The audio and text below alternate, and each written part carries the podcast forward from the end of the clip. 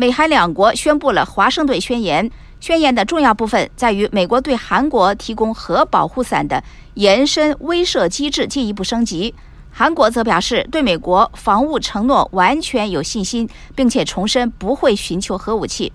那么，有关方面，特别是中国对这份宣言有怎样的反应呢？下面我们请陆洋来分享美国之音驻首尔记者加洛和美国之音驻华盛顿记者许宁的综合报道。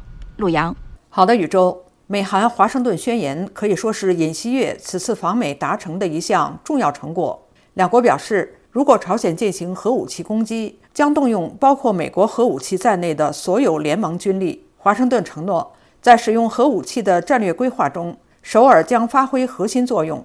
美国总统拜登还宣布，美国将派遣美国核弹道导弹潜艇定期停靠韩国，这是一九八一年以来的第一次。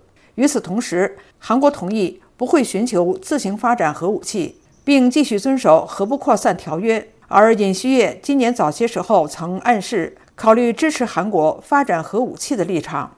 不过，尽管美国方面此前对这一宣言的内容告知北京，中国方面仍对美韩在朝鲜半岛地区的核部署安排表示强烈反对。中国外交部发言人毛宁在星期四的新闻发布会上。将矛头对准美国，称美国在朝鲜半岛问题上挑动阵营对抗，破坏核不扩散体系，损害他国战略意义，加剧半岛紧张局势，破坏地区和平稳定，与半岛无核化目标背道而驰。在宣言公布之前，美国方面曾试图打消中国的顾虑，对北京强调，新的美韩延伸威慑安排可以让韩国等国停止进行核武装。不仅对美国，这对中国来说也是最好的结果。美国官员还表示，北京没有利用其对朝鲜的影响力阻止其很多挑衅行为。华盛顿感到失望。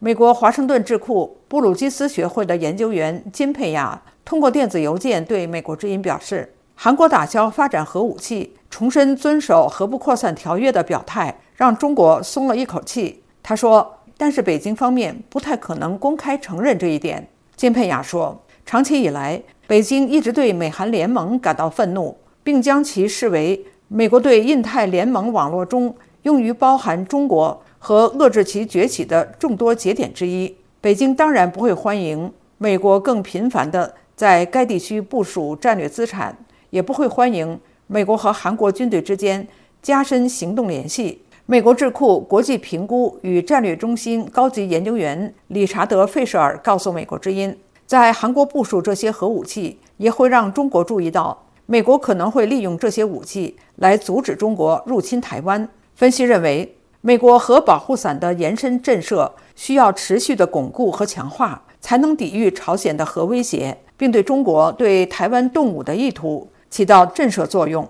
宇宙。好的，谢谢陆洋分享美国之音综合报道。韩国满意保护，答应不玩核，中国是否心中窃喜，嘴上扮酷？阅读更多新闻和深度报道，请登录美国之音中文网 w w w 点 v o a chinese 点 c o m。